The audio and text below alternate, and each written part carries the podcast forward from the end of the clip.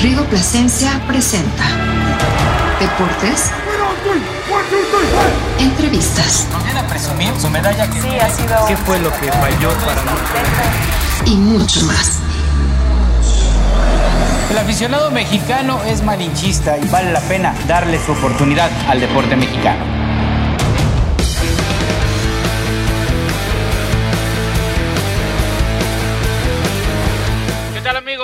Verdadero placer estar con todos ustedes. Bienvenidos a Silver and Black Empire. Los saludamos con muchísimo gusto. Marisol Bo, Rigoberto Plasencia. Hoy no pudo estar con nosotros el Flash, pero le mandamos un fuerte abrazo y sé que está muy emocionado por este arranque de temporada. ¿Cómo estás, mi querida Marisol? Muy bien, ¿y tú? ¿Qué tal? Pues yo muy bien, fíjate, perfecto y, y listos para el arranque de la temporada.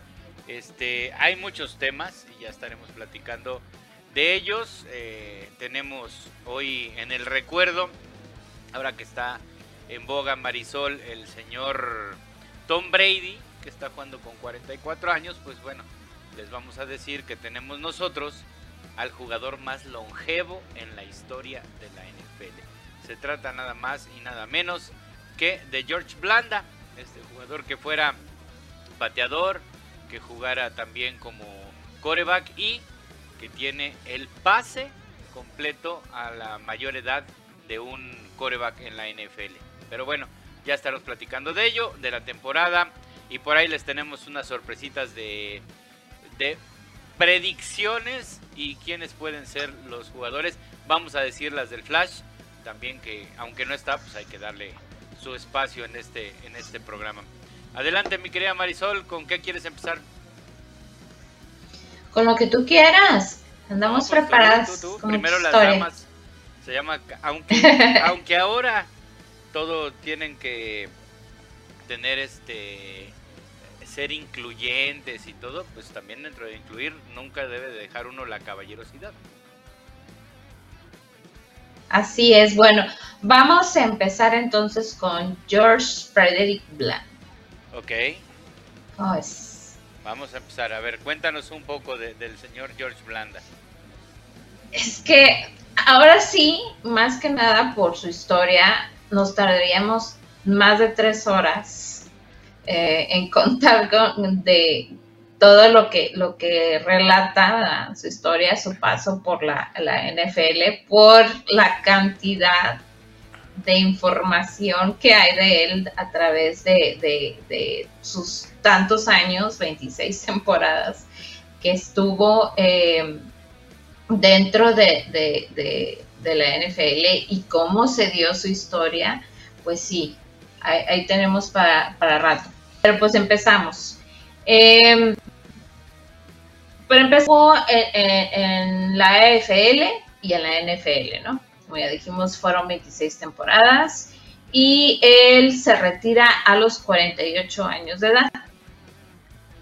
Exacto. Es, ya coreback y fue pateador, pero no fue la únicas dos posiciones que él desempeñó, porque en algún momento también estuvo como linebacker Sí. este defensivo.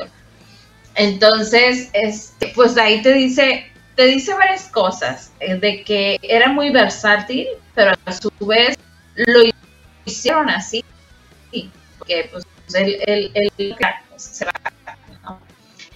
Eh, su trayectoria obviamente este, eh, eh, todo eso era colegial, pero de, de los años, este, 1953, él entra a- a formar parte de las filas de los Chicago Bears. Eh, y 600 dólares y contrato este, muy lucrativo de pagarle 6 mil dólares este, a, como se ven los jugadores de época. Ahí sí lo vemos totalmente ridículo. Pues, a un lado de la pues, les pagaban las millonadas que les pagan ahora y que pues antes te rendía dinero, ¿no? Entonces, él tiene, este, le da puertas eh, en, en Chicago Y la verdad es que empiezan a utilizar en esas dos este, posiciones, aunque te digo que a mí lo como linebacker. Eh, no estaba muy bien con el jugador que era ese señor eh, que se llama George Halas. Este, lo, trataba muy sé que, que el club era más que, que eran tan tacaños que ni siquiera le podían pagar unos datos como pateador. Entonces, este, mucho rol. Pero pues él, él fue triunfando, este, abriéndose paso, aunque este, pues no se modo. Por ahí del 58, brinca o, o, trabajando para este, los Oilers, que este, le va muy bien en la temporada, pero se enfrenta a, a, otros que era este, ser tratado como el rechazo de la NFL. Entonces él tuvo que demostrar que realmente este, sabía hacer las cosas, sabía ganárselo y obviamente pues él hizo una carrera formidable. Ahí fue donde hizo su mayor récord, que fueron los 36 pases a touchdown por ahí de 1961. Eh, fue uno de los récords más grandes como coreback. Eh, y en una sola temporada hizo eso y no fue rota hasta como por ahí del, del 63, ¿no? Que fue cuando igualaron su marca. Eh, después también lo de hizo 42 intercepciones, que tuvieron que pasar muchos años, 48 eh, pases a touchdown, que pasaron demasiados años hasta 1984 con Dan Marino, que fue donde se vino rompiendo su récord. Pero para cuando el momento que él se retira, había muchas cosas todavía intactas, no muchos récords intactos. Le fue muy bien, obviamente, eh, dentro de los Oilers. Ahí obtuvo sus dos primeros títulos, tuvo que demostrar en algunos momentos eh, enfrentarse a, sus mismos equipos y demás. Pero no es hasta 1967 que entra a los Oakland Raiders. Obviamente, pues ahí vieron su potencial, ¿no? Y, y se retiró más o menos por ahí del 76. Pero dentro de, de, esa temporada, este, pues tuvo muy, muchos, este, muchos récords y demás. Eh, competía para su anterior equipo y ahí es donde se desquitaba, ¿no? Donde, donde decía, tengo que demostrar que, que esté en el equipo donde esté, puedo lograr lo, lo que se tiene a, a, la edad que él tenía, ¿no? Porque pues para allá, para ese entonces ya estaba en los 43 años, que es cuando, cuando más o menos donde entra a, los Raiders, que es precisamente más o menos la edad que tiene ahorita Tom Brady. Entonces imagínate que, trasladado a, la historia, pues es como Tom Brady está entrando a los Buccaneers. O sea, imagínate que de aquí todavía le faltara a él 10 eh, Entonces ahí es donde te pones a medir. Ojalá no, ¿verdad? Pero te pones a medir, Tom Brady alcanzará 10 años más. Entonces, pues no, ¿verdad? Entonces ahí bien. Eh, ahorita sí. el juego, no, no te quiero decir cómo van porque va a ser muy nas, pero, pero sí, se ve, se ve muy entero. Pero bueno, más allá de lo que estás mencionando, que estos datos son muy interesantes, que llegó ya veterano a los Raiders, él absorbió parte de la organización y de hecho fue parte junto con muchos otros ex Raiders de los 70s, 80s, parte de la organización que se quedaban ahí con Al Davis eh, trabajando en algunos aspectos de la oficina y todo. Y esa fue la gran personalidad que tuvo eh, George Blanda.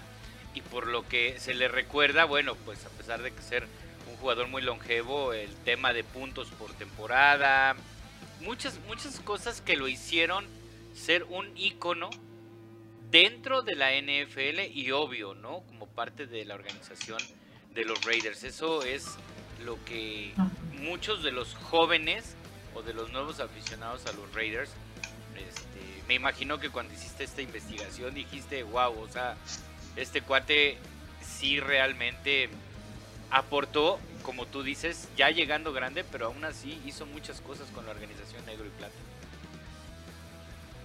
Así es. De hecho, este cuando él gana un premio que en ese entonces, por así llamarlo, se llamaba Bear Bell, este, el dueño de los Chiefs en ese entonces dice, vaya, este George es casi tan bueno como su papá que jugaba en los Oilers. Realmente era el mismo jugador, o sea, de tan longevo que era, de hecho le, le llegaron a llamar el abuelo y demás. Eh, pensaban mucha gente pensaba que, era el hijo de, ¿no? Por, por la condición, por, por cómo trabajaba y todo.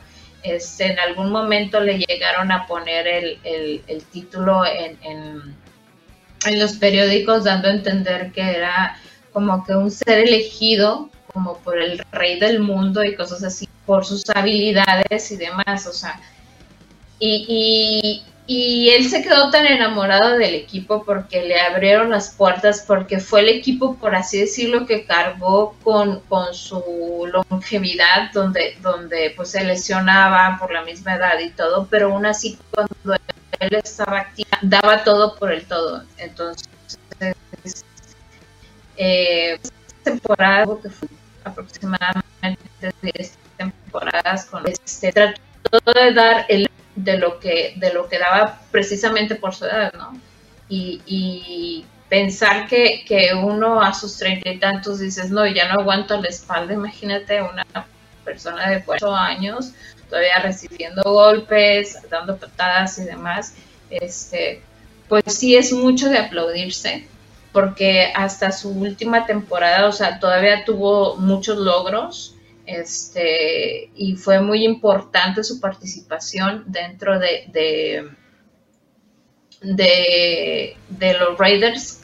Eh, pues es mucho de aplaudirse y de, sobre todo su, gran trayectoria, ¿no?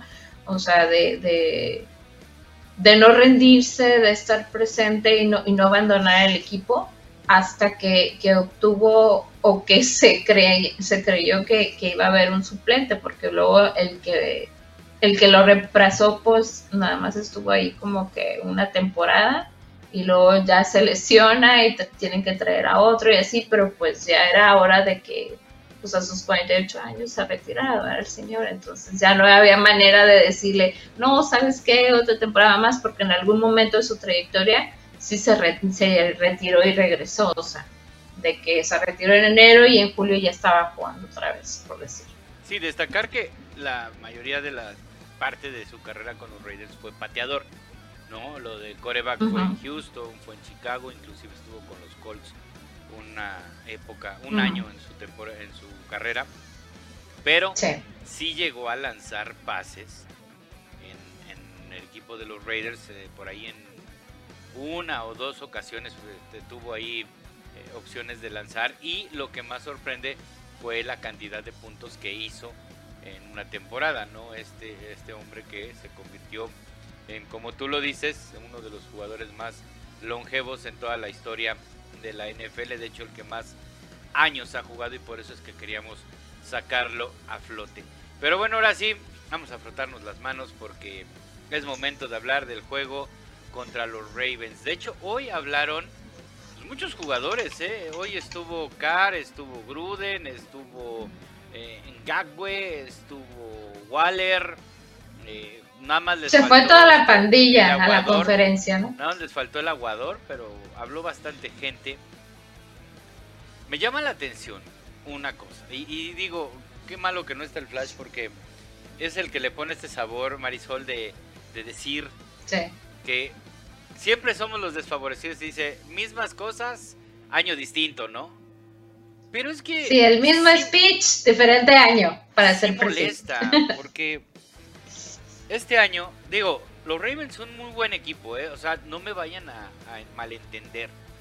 Y Lamar Jackson es un muy buen coreo. pero siempre a, a Carr lo ponen como, ah, es que es el ya merito, hasta que gane un Super Bowl.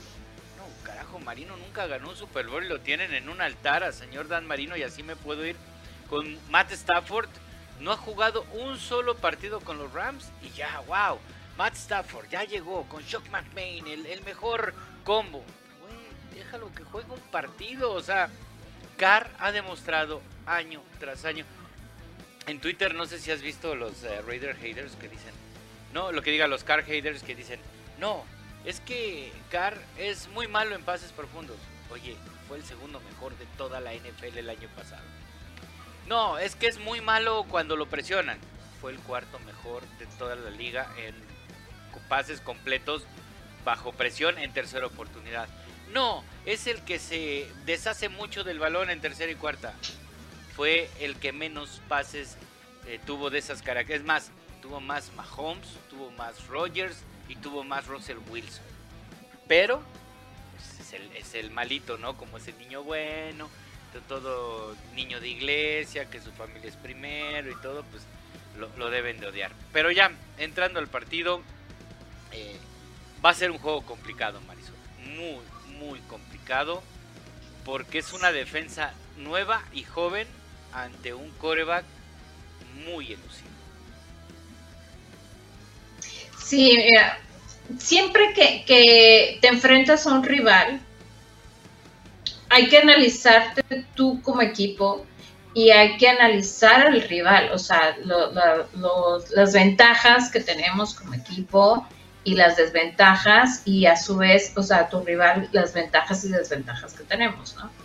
Entonces, esto que se dice de, de, de Carr, pues es tan fácil como que agarrar sus números y, contrarrestar las opiniones de la gente, ¿verdad? Pero da hasta flojera ya de que salir siempre con hojita y de decir, em, ¿no? Este, entonces mejor pues dejamos que hablen y que se hable con, hechos, ¿no? O sea, que, que se vaya viendo en los partidos sí tenemos una defensa joven, sí, pero eso también puede ser un plus. O sea, de, que tenga más energía, de que tenga más entendimiento, de que vengan a, aprender y vengan a demostrar por qué están donde están. Eh, a mí me gusta cómo, cómo se está acomodando. La verdad, los nombres que están en la lista de la defensiva y tanto de la defensiva como la ofensiva me gusta, me gusta cómo están acomodados. Ya cuando los analizas quién va a estar al lado de quién, me gusta cómo se ve. Me gusta el panorama que tiene ahorita Raiders. Panorama que no teníamos antes, que no teníamos la temporada, que, que sabíamos de qué pata cojeábamos. Ahorita por lo menos decimos, estamos completos y, vamos a, echarle ganas con lo que, con lo que se logró, con, lo que tenemos, que no es para nada despreciable. Ahora, los Ravens, eh, sí es un buen equipo, eh, pero por ejemplo, simplemente, o sea, los se quedó sin corredores. Bueno, ya está ahí. Ya, o sea, ¿eh? Pero, o sea, es listo para el lunes porque según Andy Reid, por eso no le daba tanto juego, porque como que no no le caminan bien las ardillas allá arriba, entonces este, no entiende bien el juego, el libro de jugadas y John Harbour es un especialista también en esto, no es un coach muy creativo y que tiene eh, esta situación del coreback. Pero hablabas del, de la profundidad del, de la línea, vamos a entrar con ese, ¿no? Todo el mundo, y, aquí vamos a entrar en algo que tú quieres externar, porque nos lo dijiste cuando estábamos en la junta del programa, que te vapulearon ahí en NFL Girls por una situación de, de la división oeste, ¿no? Que ahora resulta que Denver ya con Terry Bridgewater, no, no, no, candidatos al Super No, los Chargers ya, pues también con Justin Herbert en su segundo año, candidatos al Super los Chiefs, bueno, esos los ponen. Y los Raiders, ah, no, esos no. Oye. Pero no, no precisamente en el programa, ¿eh? Cambió toda su línea ofensiva. No precisamente en el programa, Simplemente puedes checar mi Twitter, en, sí, en Twitter, o sea, puedes checar en Twitter cada, cada este, post que yo pongo y así. Siempre hay un chip descarriado o siempre hay un Ah, cargador sí, descarriado que, que viene y, y- y pone y así. Mira, fíjate. Y, y un- uno ya se queda así porque pues es- son los de tu división, ¿verdad? Entonces, Estamos hablando de que la esta- de Raiders es de 30 años, ¿no? Más de 30 años, ¿no? 37, si no mal recuerdo con esta temporada. Sí, si te vas a ir a que ellos pasaron 50 años en sequía y, y espérate, Tendrían que ganar uno más para empatarnos, o sea, de entrada. sí. Para- Y nosotros tenemos 20 años malos. Y aún así apenas... Ya nos toca. Sí, sí, pero aparte, Sí. o sea, mi punto es, Raiders se jactó, y de hecho en sus libros de medios, por ahí tengo uno y luego le tomaré una foto, se jactaba de ser el equipo más ganador en todas las franquicias profesionales, y de hecho lo era, tenía puntos 700 de porcentaje de ganados. Y sigue siendo una de las 20 mejores franquicias en la historia de la NFL. Y dentro de los deportes profesionales, si no mal recuerdo, está entre los 30 a 40. Teniendo 20 temporadas perdedoras, donde tu mejor récord ha sido un 12-4, fue cuando se lesionó Carr. Y por ahí varios 8-8. Hasta ahí. Y aún así, estamos dentro de eso. Entonces creo que, que sí, sí está triste. Ya está conectado nuestro fan número uno, el buen Roger. Este también saludos a, a Javier Pérez, que él este creo que le va a los vaqueros, pero aparte tiene un equipo que se llama los Jets de Balbuena. Entonces, Mario Méndez también está por ahí Ah. conectado. José Sole Ochoa, saludos también. Y a toda la gente que se empieza a conectar, Marisol. Pero es que si es. Y, Mira. y fíjate, te voy a decir, Dime. me dijeron en, en varias ocasiones, es que es- estás hablando de historia. No es historia. Es la meta. O sea, el Super Bowl es la meta. Entonces, sí tienes que decir cuánto super, o sea, con cuánto te representa tu equipo. Entonces, si estás aquí por demostrar que llegaste la primera, que eres de los mejorcitos, pues ya estás mal. O sea, no se trata de ser de los mejorcitos, se trata de ganar. ¿Y qué es ganar? Pues un Super Bowl. ¿Cuántos tienes? Bueno, pues Raiders tiene tres. Arriba de él creo que son como seis equipos los que tienen más que él. Hay dos o tres que estamos empatados. ¿Quiénes estamos empatados en la divisional? Broncos. Ok. ¿Qué sería con quien tendríamos que competir? Porque como tú bien mencionaste, pues Kansas tiene apenas dos, ¿no? Y que sí está en sus mejores tiempos, así como Raiders en algún momento, pues los, los este, finales de los 70, 80, pues fueron sus mejores tiempos y también éramos de que Raiders, Raiders y sí, nadie este, nos podía tocar en ese momento como ahorita ellos también se sienten que nadie los puede tocar, ¿no?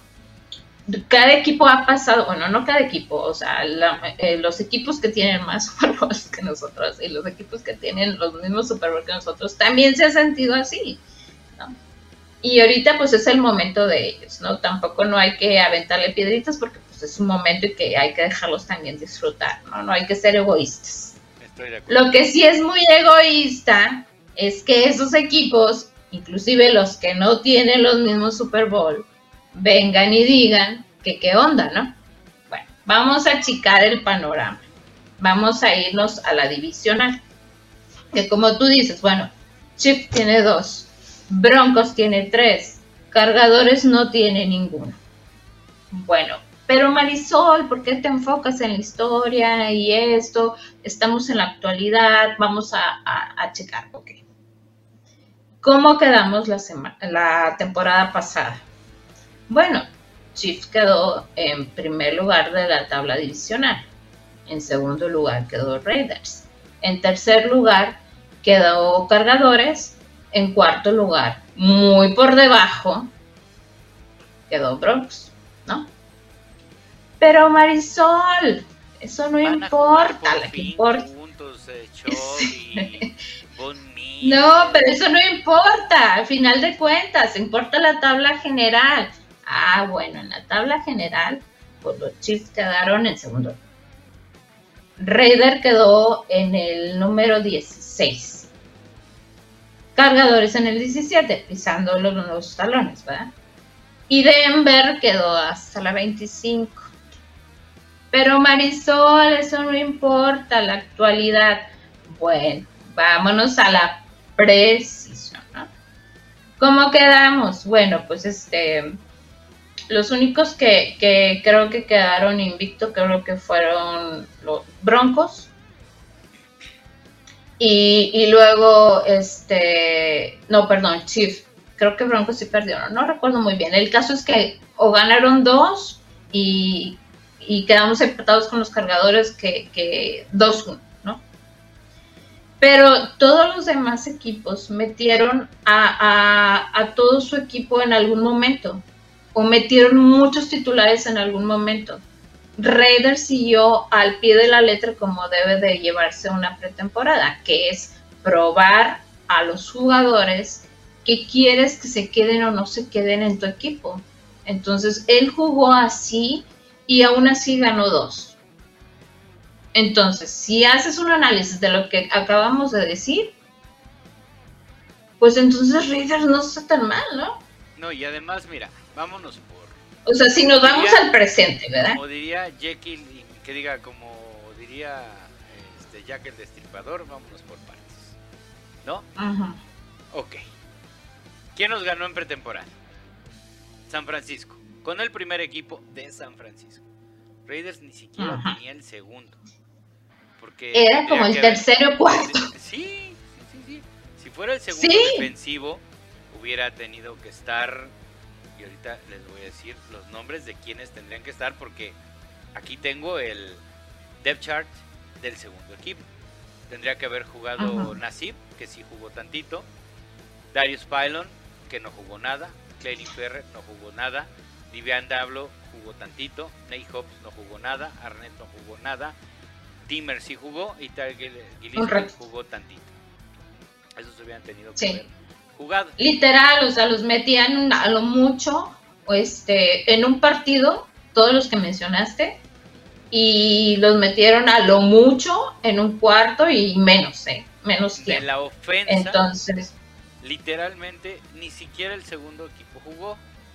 Porque no jugó Brandon Parker, no jugó Simpson, jugó Nick Martin tantito, pero le dieron más juego a el que estaba egresado de la Universidad de Pittsburgh, este centro que se me fue su nombre.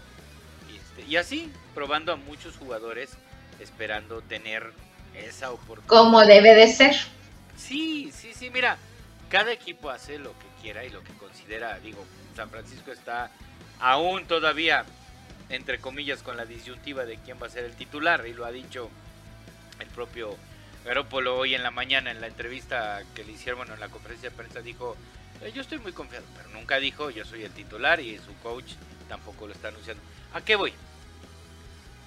Que hasta el lunes vamos, y hoy lo mencionó Gruden, que les dijeron, oiga, este, está contento con su equipo y dice, pues sí, pero no sé dónde estoy parado. Y es que ¿por qué no los jugó? Porque así es. Y van a jugar cuando tengan que jugar porque somos un equipo está a mi manera. Y estoy totalmente de acuerdo. Si, si lo vas a criticar por eso, si vas a criticar a Gruden porque no ganó un Super Bowl desde que fue el coach de los Bucaneros y luego le van a poner el pretexto que, ah, bueno, es que ese equipo lo armó Donji. Bueno, también vamos a decir una cosa. Si ese Super Bowl no le hubieran cambiado el playbook una noche antes a los Raiders, el equipo que había formado Gruden le iba a ganar a Gruden, porque Bill Callahan lo demostró que inclusive le temblaba las manos para poder ejecutar como tendría que haber ejecutado. Pero bueno, el pasado quedó atrás y las cosas. Lo que tenemos esta temporada. Tenemos un equipo lleno de jóvenes, con incógnitas en los receptores, ¿no? Tus titulares van a ser dos receptores de segundo año, uno de tercer año, que es el caso de, de tu especialista en el slot. Tu línea ofensiva es un on-draft free agent, que es el centro, que está en su tercera temporada, un veterano que está lesionado que no entrenó el día de hoy, una primera selección que es Scott Miner, una primera selección de este año y Denzel Good. Esa es tu línea. Pero ¿qué creen? El año pasado, esta misma línea con todas las piececitas que les fueron cambiando, con un tal Tom Cable, que por cierto fue coach de los Raiders y lo hizo bien hasta que lo corrieron por berrinches también de Al Davis, ni siquiera fue porque estuviera coachando mal. Bueno, este señor el año pasado, no sé si recuerde, pero cuando jugaron contra los Bucks, en este juego que tendría que haberse jugado en lunes, pero que lo cambiaron y luego lo volvieron a cambiar de domingo a la noche a, en la tarde para que los pobrecitos Bucks pudieran jugar, etc. La línea ofensiva no entrenó toda la semana y aún así a Carr no lo capturaron tanto, no le hicieron mucho daño, sí se perdió el partido. Entonces, creo que el, al punto al que voy, Marisol, y creo que es el que quieres llegar, es. Y salió en USA Today esta semana, en redes.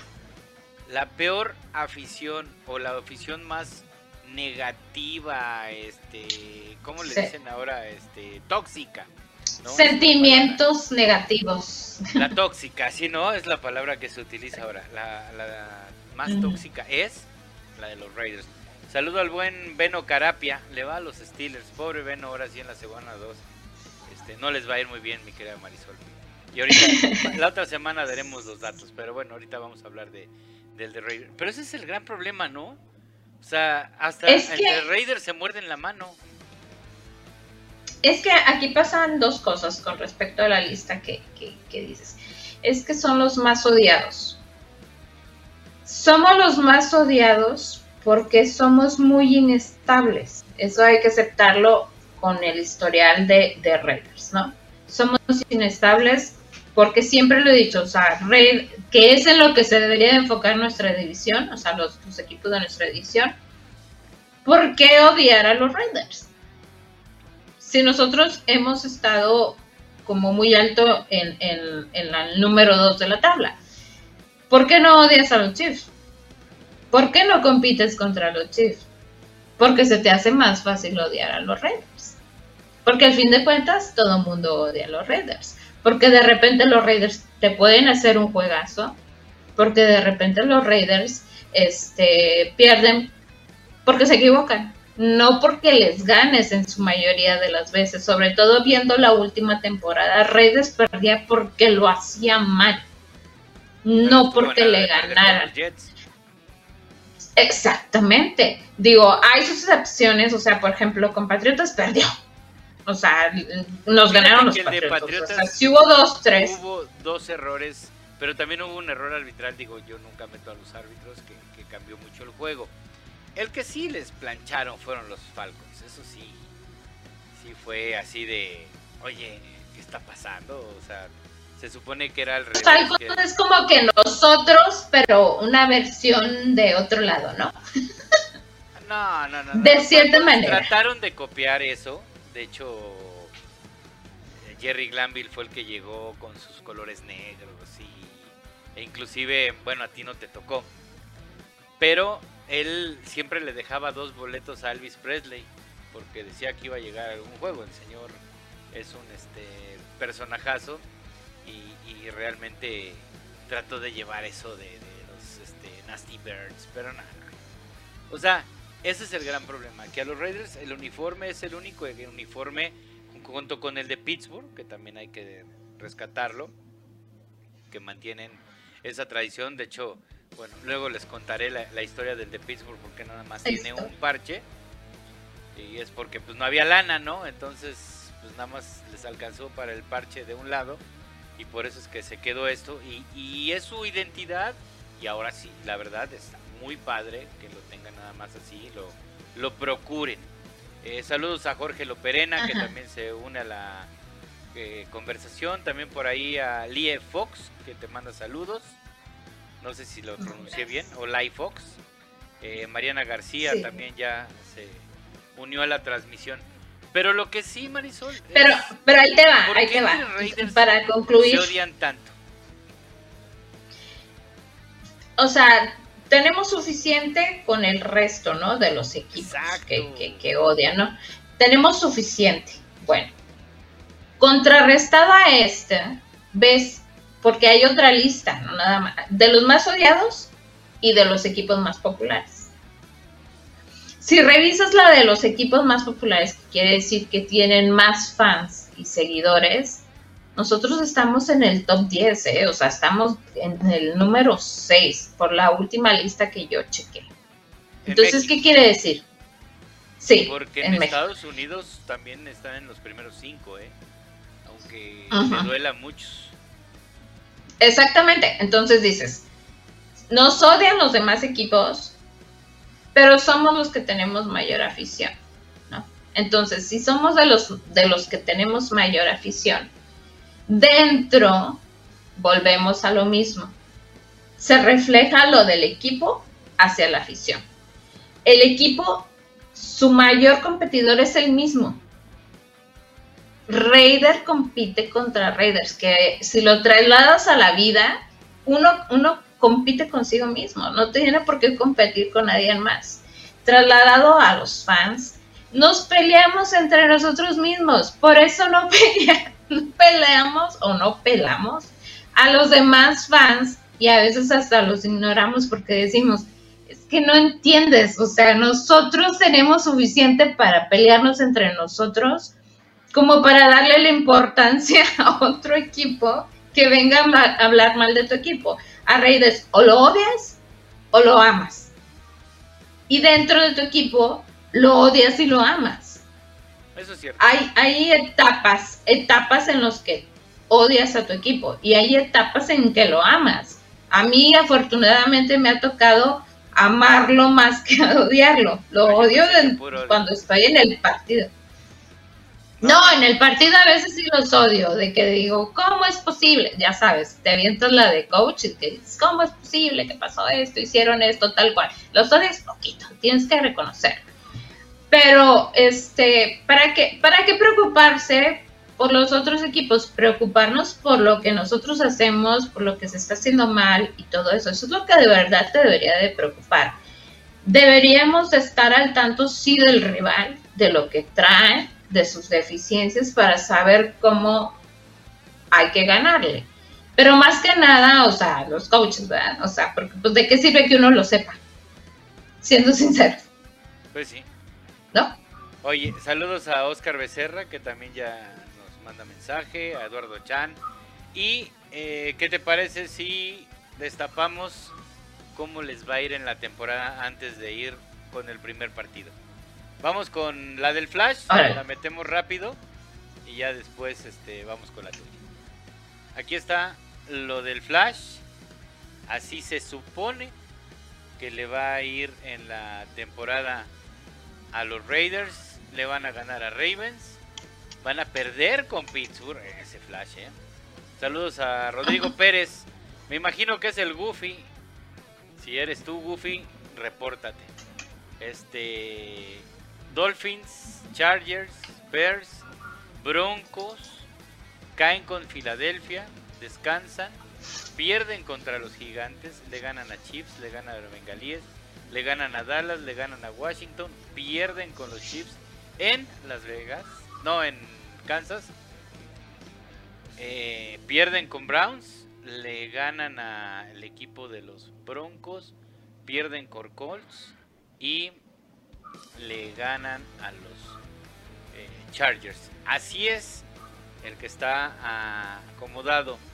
Bueno, nos manda saludos Ramón López Aguado, buen coreback. Dice que hay otros equipos si no mal recuerdo, tú le vas a los Broncos de Denver, mi querido Ramón, pero bueno, este, nadie es perfecto, ni menos yéndole a ese equipo. Este, pues que no, no, no es muy bueno. Vamos con la tuya, Marisol. Así dices que va a quedar la temporada. Le ganan a Ravens. ¿Tú también pones que pierden con Steelers? ¿Es en serio? Los, voy, los voy a, les voy a enseñar la siguiente semana el ¿Por qué no van a perder? Y te lo voy a decir, de los últimos seis juegos, ellos son nuestros clientes. Ah, bueno, desde Ramón López Aguado le va a los Cowboys. Bueno, todavía te perdono por eso. Le ganan a Dolphins, Chargers, a ver, síguele tú con, tu, con tus predicciones.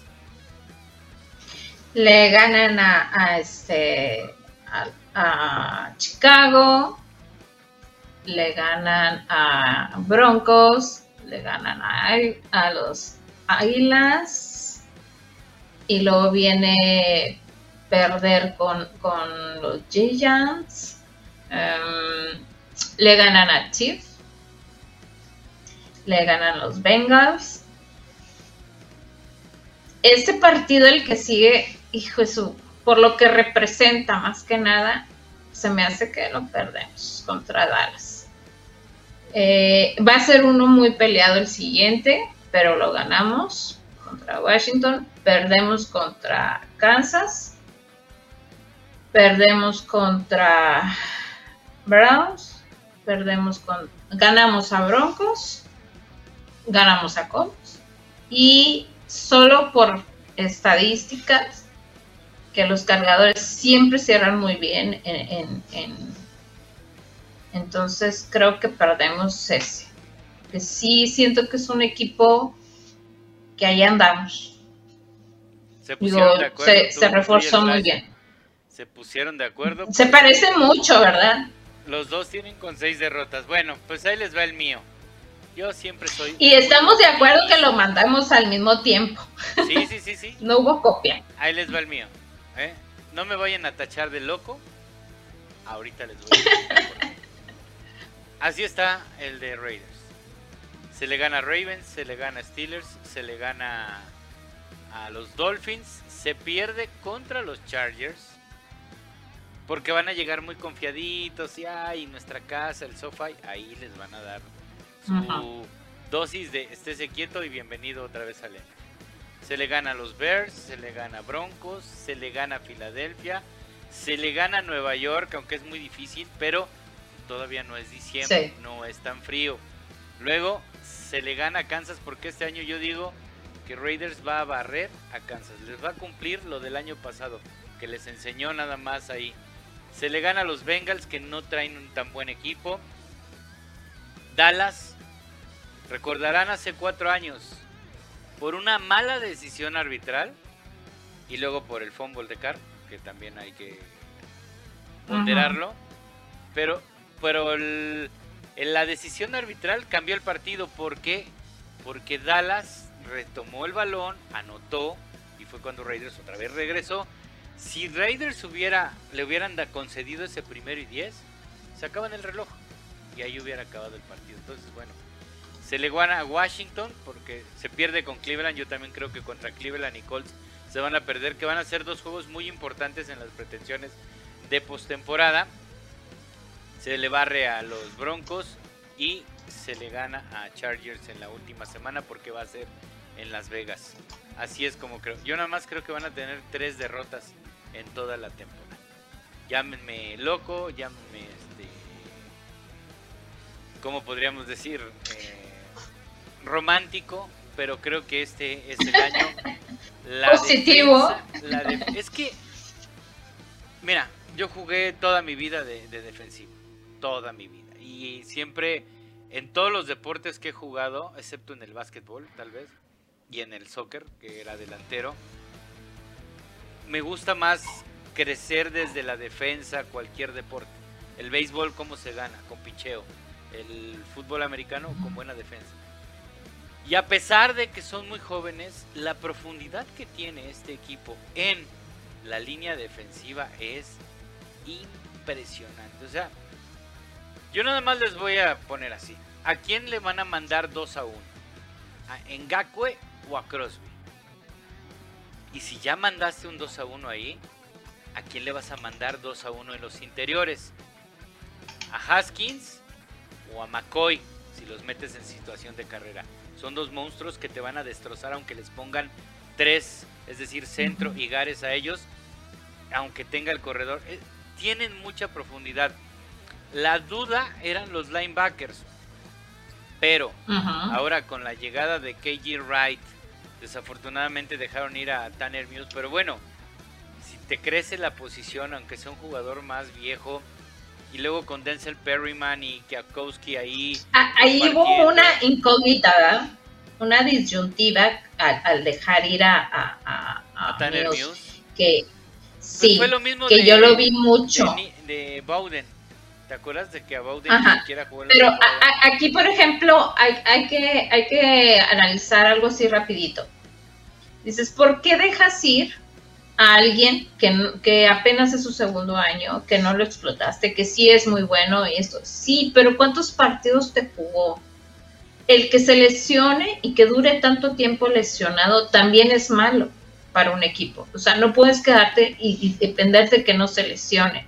Ahora, el no lesionarte, el saber hasta dónde da tu cuerpo y todo eso también es una parte profesional de cada jugador. Ahora, ¿qué tal si es de cristal? Y se te rompe en cada momento. Entonces no te va a servir de nada tener alguien joven que, no, que no te va a dar el ancho. Entonces es preferible traer a alguien que ya sabes que es a la segura y perderte. Dices, es que entonces por eso nos califican mal en los drafts. Pues entonces revisa la clase 2019, que es la ahorita que tenemos, la que nos está dando el máximo. Dentro de esos, pues está Jacobs, está Waller, está este eh, está Müller, o sea, todos, menos los que, los que corrieron, porque los corrieron, o sea, porque se fueron, pero todos los demás están jugando y juegan bien y, están dentro del equipo y te están dando, y están como titulares y te están dando el, ancho y todo. Entonces, y esa, ese draft no lo calificaron igual que ahorita, o sea, entonces, pues es mejor demostrar. O sea, a, la conclusión de lo anterior ligado con esto, pues es mejor demostrar. ¿Para qué desgastarte sacando papelito y todo eso? Pues mejor hay que demostrar. Este, con todo lo, que mencionan los jugadores que están de, a un lado de otros y, cómo se va a jugar y todo eso, es mejor que se sorprendan. Es una palabra que he estado utilizando, ya llevo rato en varios programas. Déjense sorprender. Los Raiders van a sorprender. ¿Y por qué? De hecho, ya lo están haciendo. Si te das cuenta, si analizas, ya lo están haciendo. Porque antes para lo único que hablaban de Raiders, los medios era para decir si habían arrestado a alguien, si esto, si lo otro, si habían hecho tal o cual cosa y el castigo no se iba con, iban a descontar no sé cuánto, bueno, a ellos, este, no sé cuántos miles y demás. Y ahora están hablando del equipo. Están hablando de los cambios que se están haciendo, están subiendo cosas del equipo, entonces es donde empiezas a decir, empiezan a voltear reflectores hacia uno, o sea, no nada más los, los reflectores, los foquitos que están ahí en Las Vegas, no, sino también empiezan a voltear. ¿Y qué quiere decir? Que ya empiezan a darse cuenta de lo que se está logrando y de lo que se está haciendo. Simplemente, o sea, como es este nuestro head coach, ¿en qué momento él iba a pensar o tomarse el tiempo o, crear eso de que le voy a regalar un balón a tal jugador porque hizo tal o cual cosa? Jamás, o sea, aquí no hay sentimentalismo en ese aspecto de que, ah, bien chico, necesitas que te den la palmadita. No, o sea, aquí tienes que demostrar que, que, vales la pena para estar en este equipo, no solamente quererlo, porque ese es otro punto, ¿verdad? Que hay jugadores que querían y no y al final no quisieron y si no quieren pues va también. Este es una serie de cosas que, que, vale la pena destacar de que algo estamos haciendo bien que ya empiezan a hablar y no todo es negativo. Entonces los reflectores están empezando a voltear hacia este equipo y, y, cada vez hay que acostumbrarnos cada vez va a surgir más haters, va a surgir más gente de que, por ejemplo, me acaban de decir en las redes sociales de que este íbamos a ser los últimos de la división y solamente íbamos a ganar cinco. Hace también un tiempo eh, le, me discutíamos este, de esas discusiones sanas que tienes con, con, algún amigo y demás sobre el equipo. Y decía, es que lo que se debería de hacer es esto, ¿no? Y yo llegué a mencionar, no, es que lo que se debe hacer es esto, nos contrapunteamos. Y al final de cuentas, lo que importa es lo que hace el equipo. Entonces fui y le dije, no es que yo tenga la razón, pero si se hizo en el equipo, entonces yo gano. Él me dice, pues sí. Le dije, entonces no, no necesariamente tengo que tener la razón, pero si quedan este 11, 11, 6 o, o 10, 7, yo voy a tener la razón al final de la temporada. No el que dijo que íbamos a ganar 5, ¿verdad? Ah, bueno, sí, pero mira, este, también eso es muy subjetivo. Porque, mira, tan sencillo, cuando tú juegas y saludos al buen Guillermo Villalobos, papá, que nos está acompañando, cuando tú juegas un, deporte y, no es nada en contra de la gente que no jugó algún deporte y que tiene mucho conocimiento, pero tú que fuiste porrista, yo, yo puedo hablar de, de las porras pero no sé lo que es el ambiente, no sé, no sé cómo se hacen los clics para muchas cosas que hay internas. El, en Estados Unidos, en muchos eh, vestidores o, en estadios, la parte donde están los jugadores, hay una cosa que se llama el secreto, ¿no? Que lo que tú escuchas, lo que tú ves, tú hablas ahí, se queda ahí y no sale de ahí. Y eso sí Secretos de vestido. Sí, sí, sí, exactamente. En todos los deportes. Y entonces mucha gente dice, no, es que... ¿Por qué haces...? Mira, vámonos a, a las ligas infantiles. El clásico papá de, no, coach, es que nos está pasando esto y haga esto. Señor, ¿usted conoce el libro de jugadas? sabe qué se entrenó en la semana para poder efectivamente hacer o deshacer eso. No. Entonces no hable. Yo una vez, cuando coachaba infantiles, estábamos en un partido y, estaba un papá en la tribuna, ya sabes, ¿no? Íbamos ganando. Y al medio tiempo... Es que deberían, ya sé. Ajá, ajá, pero aparte íbamos ganando. al medio tiempo, realmente, yo soy alguien que tiene una mecha muy cortita y normalmente soy muy educado. Pero ese día sí eh, me botó el tapón, señor. A ver, señor. Vamos a cambiar lugares.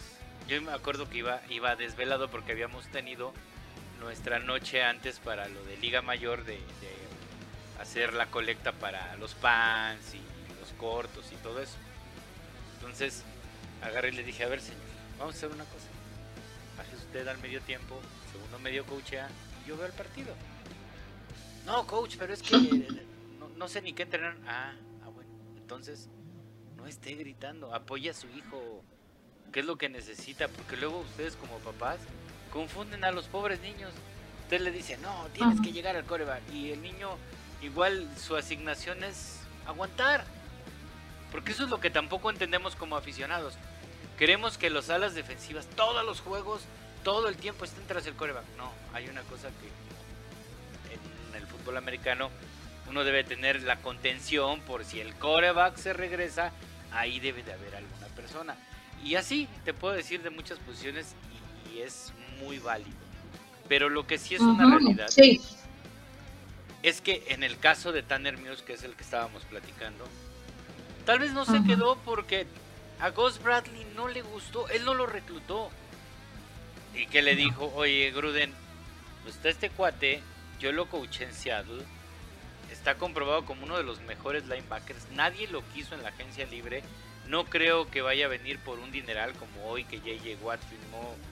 Primera vez que los Steelers de ayer lo platicaba con el Doc Bustamante. Sueltan la cartera, pero así por un jugador. Ha de tener muy buena gente. Y esto también nos lleva, regresando al tema de los Raiders, Ahora que Darren Waller tiene nueva agente, yo creo que por eso no vino Flash, ¿eh? Se ha debido a negociar con el, con el agente de Waller para, para recontratarse con el programa. No, pero ya en serio, este es muy importante la gente que tengas, pero también es muy importante lo que hagas como temporada. Y creo que Tanner Muse, como tú lo dijiste y lo has dicho desde el primer programa, no había jugado nada, entonces no había un punto de referencia. Y tal vez a Ghost Bradley en los entrenamientos no le llenó el ojo, porque no quiere decir que sea malo. Y aquí sí voy a emular lo que dice el Doc Bustamante. En la NFL ningún jugador es malo, porque ya están en la NFL, ya esos son la crema innata. Ya no hay más. Tal vez este, los que jugamos Liga Mayor en México sí vemos muchos malos, pero, pero no. Ahí son la crema, la crema de la crema. Los sí, de los o sea, son los seleccionados de a nivel mundial.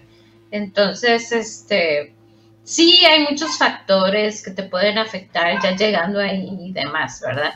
Pero sí tienes mucha razón, o sea. Correcto. Mira, voy a apelar tú, Jugar de otra manera, que te cambien la posición, que no sea natural tu posición, que, simplemente se te suba eh, eh, psicológicamente, que, que, te, que te muevan de, de ganar este, centavos a ganar millones, que todo el tiempo te estén diciendo, eres el mejor, eres el mejor y te la creas de más y, y, no tengas esa humildad para poder decir, o sea, bla, bla, bla, este, yo soy quien soy, me voy a centrar y vengo a hacer esto, ¿no?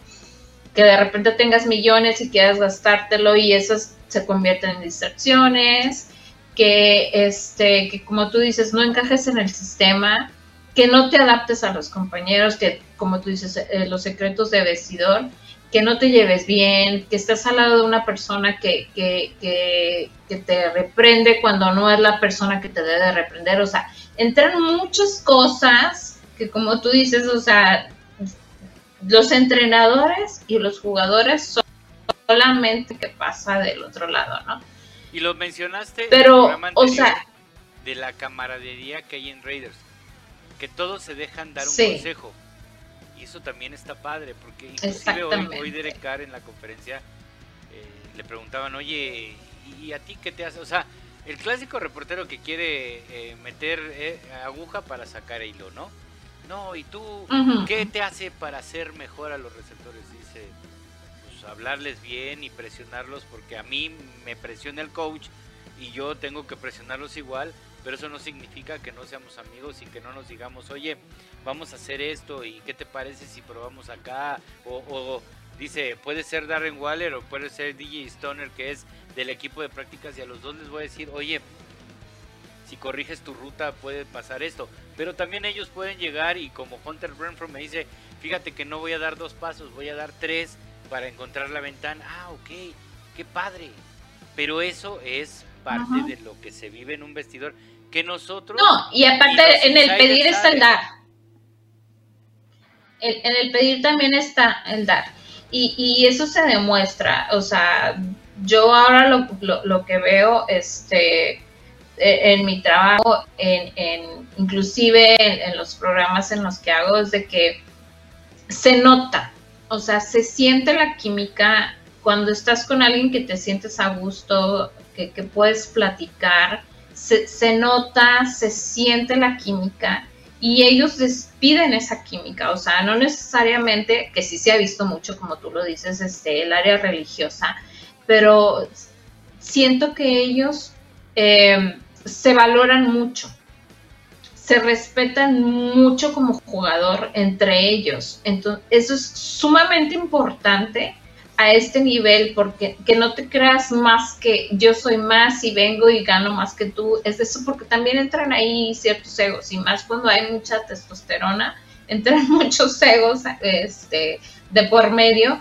y aquí se nota que están a gusto, que, que para que te metas a defender a los trancazos con alguien, también tiene que ver mucho eso, y, y digo, me quedo de toda la pretemporada y de todo el último que se ha visto, yo me quedo más con los entrenamientos que hubo con Rams, que ahí sí fue el tú por tú con los jugadores, que ahí sí se vio de que hasta los más tranquilos se metieron a punta de, de, de, fregazos porque dices, oye, es que es mi compañero y a mi compañero lo respetas, o sea, y, y, si, y, si, y si a ti te molesta que él sea mejor que tú, y que eso no, si que te vengas a dar de golpes, pues yo me voy a usar, sin importar que no es lo ideal, no es lo correcto, como lo dijeron, no hay que llegar a esos niveles, pero pues si, si se necesita o se requiere, pues lo vamos a hacer. O sea, y eso habla mucho más de lo que pueden lograr como equipo. A lo mejor, si te pones a pensar una jugada de, demasiado absurda o demasiado sencilla, o sea, si hay esa química, si ese entendimiento como compañero, inclusive, o sea, vete a cuando tenías 10, 11, 12, 15 años, que te ponías a jugar en la calle, las cascaritas y demás, el tocho, que jugabas con tu mejor amigo, sabías que ibas a ganar porque sabías cómo jugaba tu mejor amigo. Sabías hasta qué truquito te podías aventar y demás, ¿no? Es exactamente lo que yo veo ahorita en este equipo. Y, que se siente y se ve reflejado. Entonces yo creo que eso va a contar más que el que este, metan a super eh, jugadores y demás y que traigan un historial y que ¿por qué la tienes que jugar con, con un jugador que, que, se la pasa lesionado esto y lo otro? Pues cámbialo y trae a alguien que sí encaje, porque esto tiene que ser de inmediato, tiene que solucionarse, o sea, no podemos pasarnos, ya llevamos, como tú dices, 20 años en reconstrucción, ya no nos podemos dar el lujo, o sea, nosotros mismos decimos, es que si Gruden no llega a playoffs, ya hay que pensar en, correrlo. Entonces, ¿por qué estás contrapunteando o por qué estás en contra de las decisiones ejecutivas? Bueno, también, ¿verdad? Digo, pues todos. Es que todos aquí tienen. No lo puedes correr porque tiene un contrato por 10 años. Claro. Tendrías que pagar unas. Además, su ídolo de Mark Davis es John Gruden. Entonces, olvídense de que lo vayan a correr. Primero, cambian de equipo muchos aficionados de los Raiders a a, quedarse. Oye, este, vámonos con las predicciones de el mejor ofensivo de la temporada. Según tú, ¿quién va a ser? Ay, ponlo. ¿Lo destapo? Sí, destapo. Ahí está, según Marisol, va a ser el señor Darren Waller. Explícanos por qué. ¿Por qué crees que.? es alguien que trae mucha historia, ¿no? Es alguien que, a pesar de ser joven y demás, trae mucha historia, trae mucho empuje eh, en su vida. Eh, es alguien que ha estado demostrando, no solamente, o sea, esta última temporada lo hizo fantástico y puede dar más, puede dar más. O sea, acabo de ver ayer una foto de él y dije, no soy muy propia de decir, wow, qué cuerpazo, esto, lo otro, porque no me gusta clasificar a la gente por, por el físico, porque digo, Renfro, o sea, lo que ha hecho, ¿no? Y de, estar un, esqueletito, ¿no? Y luego ves este físico tan trabajado y, no dices, es que es, es magro, o sea, está diseñado, es una máquina, en pocas palabras, está diseñado para esto todo el empuje que trae su vida este, a través y todavía ves el físico que está logrando, ves la carrera que ha estado haciendo y demás, yo creo que él puede con eso y, que le está pisando los talones a, quien está ahí arriba. ¿eh? Entonces, bien merecido, creo que de nuestro equipo sería él. Ok, tú propones a Darren Waller y el señor Flash. ¿Quieres saber a quién va a proponer?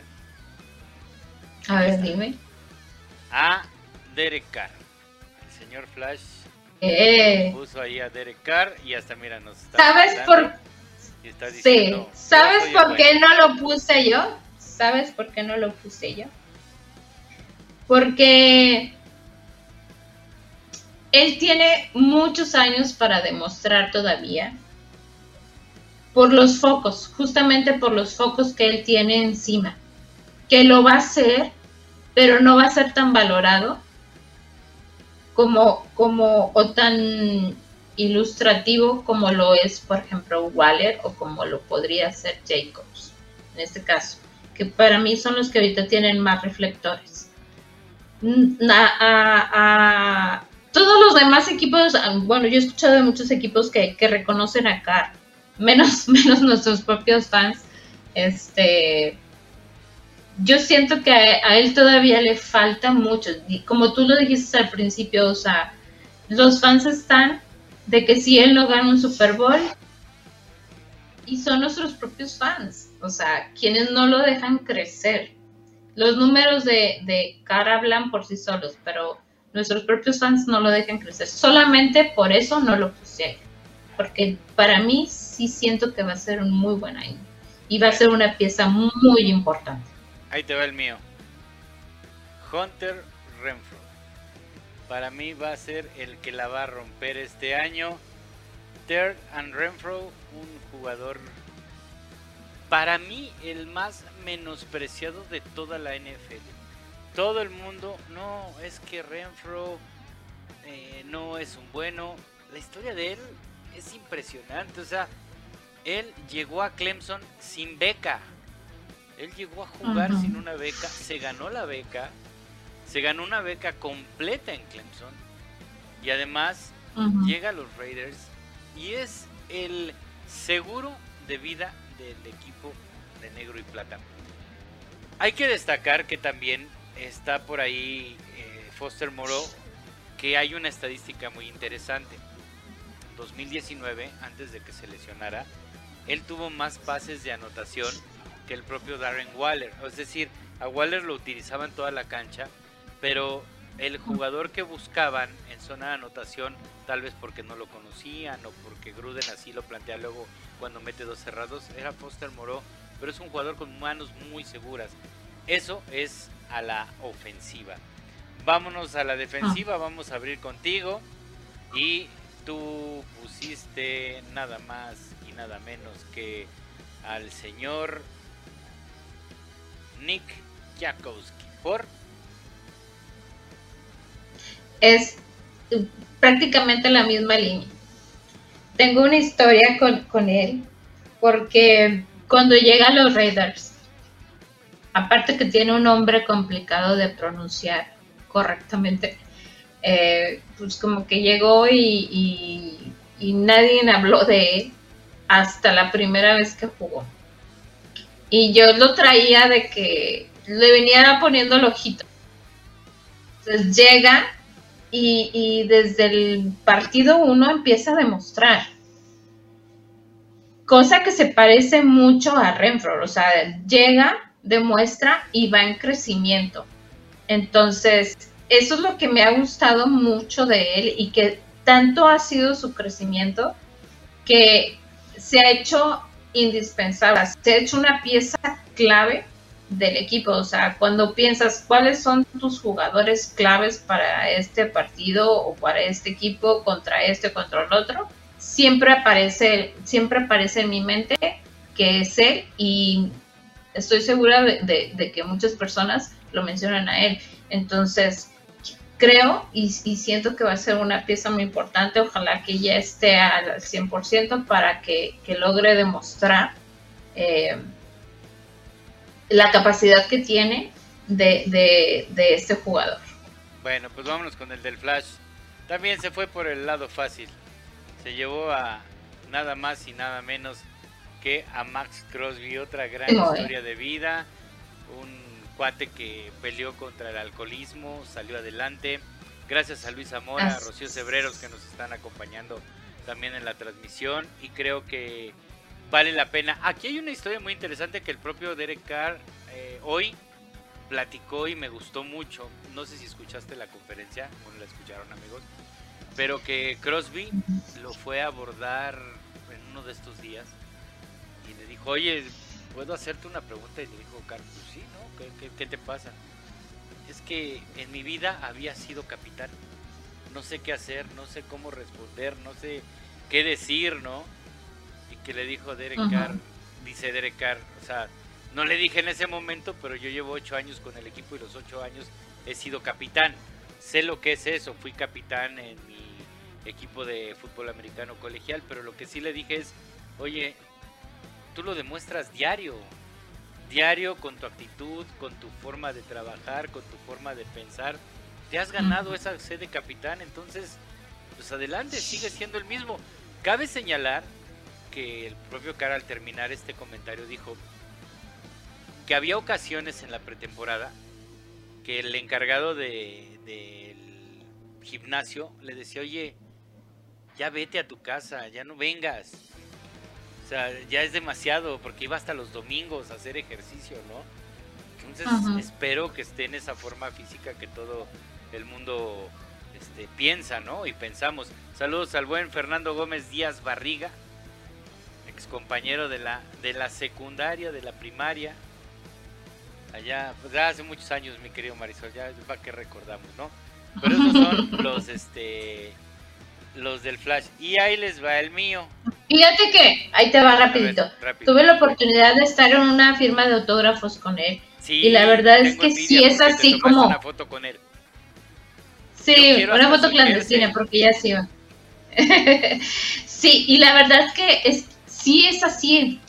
O sea, por lo, por lo que mencionas y todo, sí es así, sí es esa clase de persona que, le hace falta creérsela y qué bueno que le están dando la oportunidad y, ese estandarte de, ser capitán. Sí se lo merece, sí es un chavo que, también viene de, menos a más y, y está demostrando muy bien sí siento que le falta un poquitito, pero tiene espacio y juventud y fuerza para hacerlo. Entonces, con esto yo creo que va a terminar, o sea, va a cerrar así de que, ok, lo eres, créetelo. Por eso le están dando también el, el, café.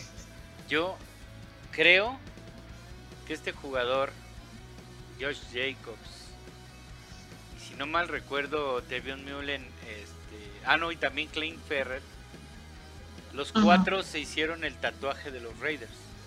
Traen tatuado el logo de los Raiders. Y creo que ninguno de ellos va a pedir demasiado en sus renegociaciones de, renegociaciones de contrato.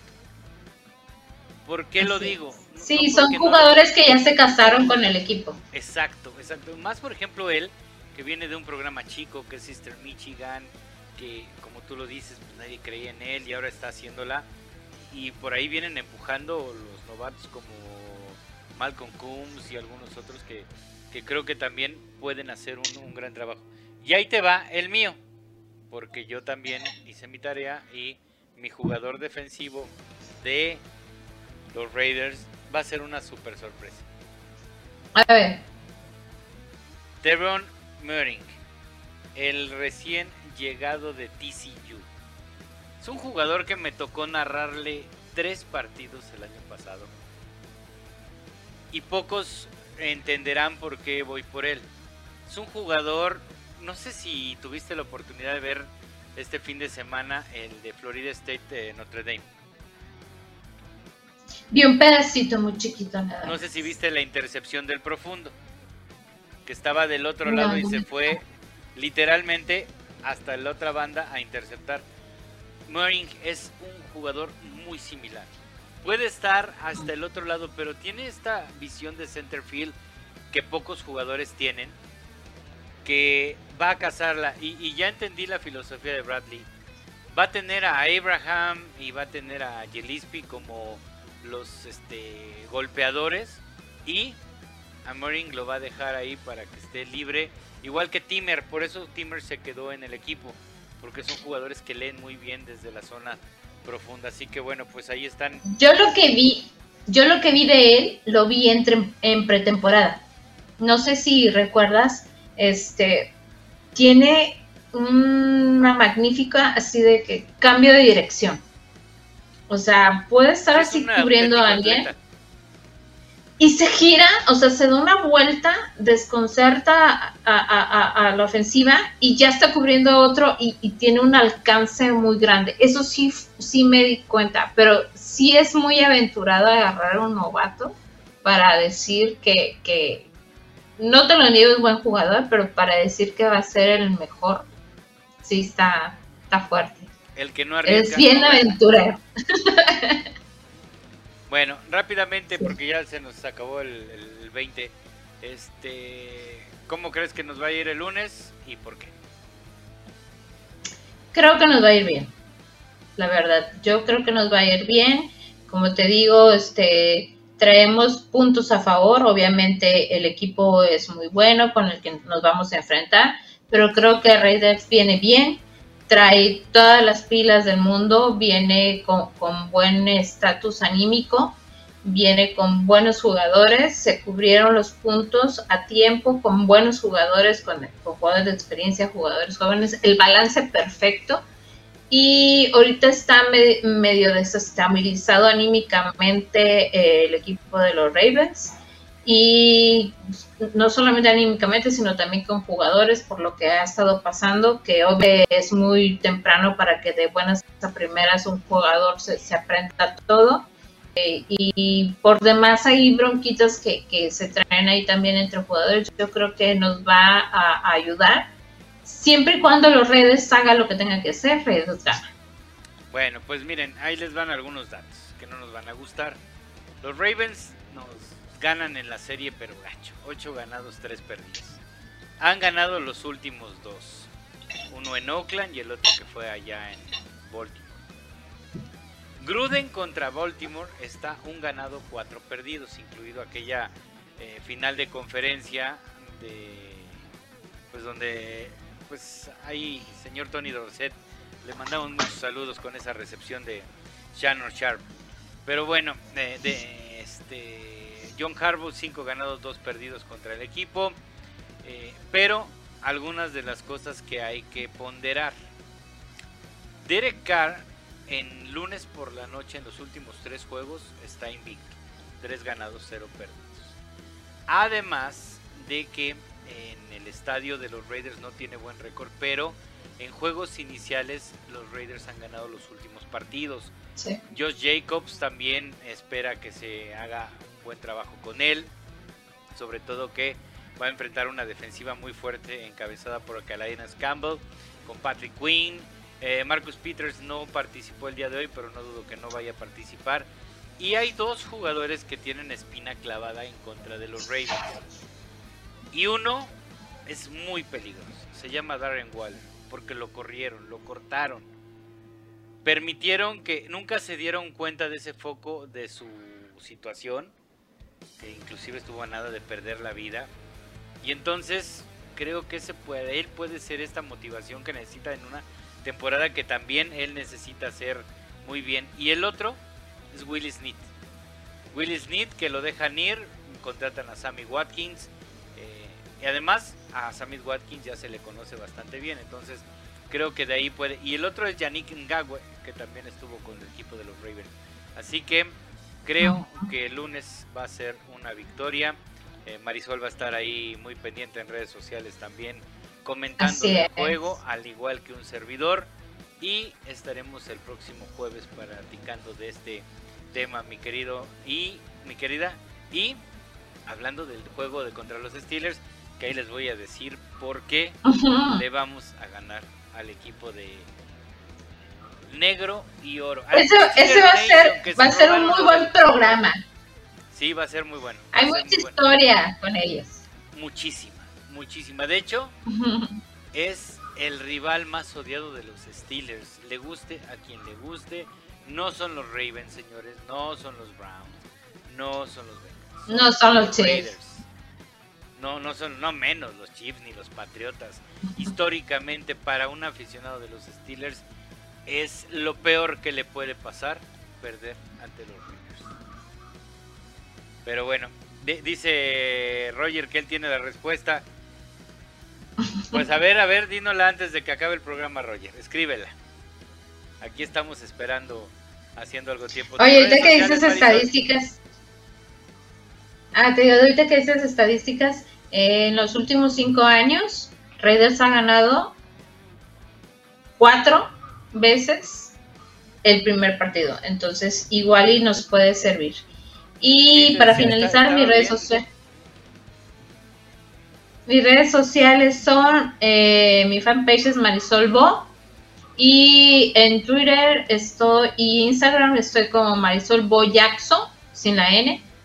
Ahí pueden encontrar todo lo de Raiders, lo más relevante, el seguimiento del partido, cómo va el partido, este, marcadores, los picks de la semana de todos los equipos este, y las notas del día de los Raiders. Ah, por cierto, mucha gente nos ha preguntado de nuestro logo, que si no tenemos artículos, próximamente tendremos playeras del equipo o sudaderas que digo estaremos este, poniendo a la venta y algunas regalándolas, ¿no? Digo, también hay que darle a nuestros aficionados lo que quieran. Pero pues ya nos vamos a quedar con el dato, ya lo revisaremos en, en el timeline ahí mi querido Roger, pero sí efectivamente hemos sido los grandes, grandes verdugos de ellos.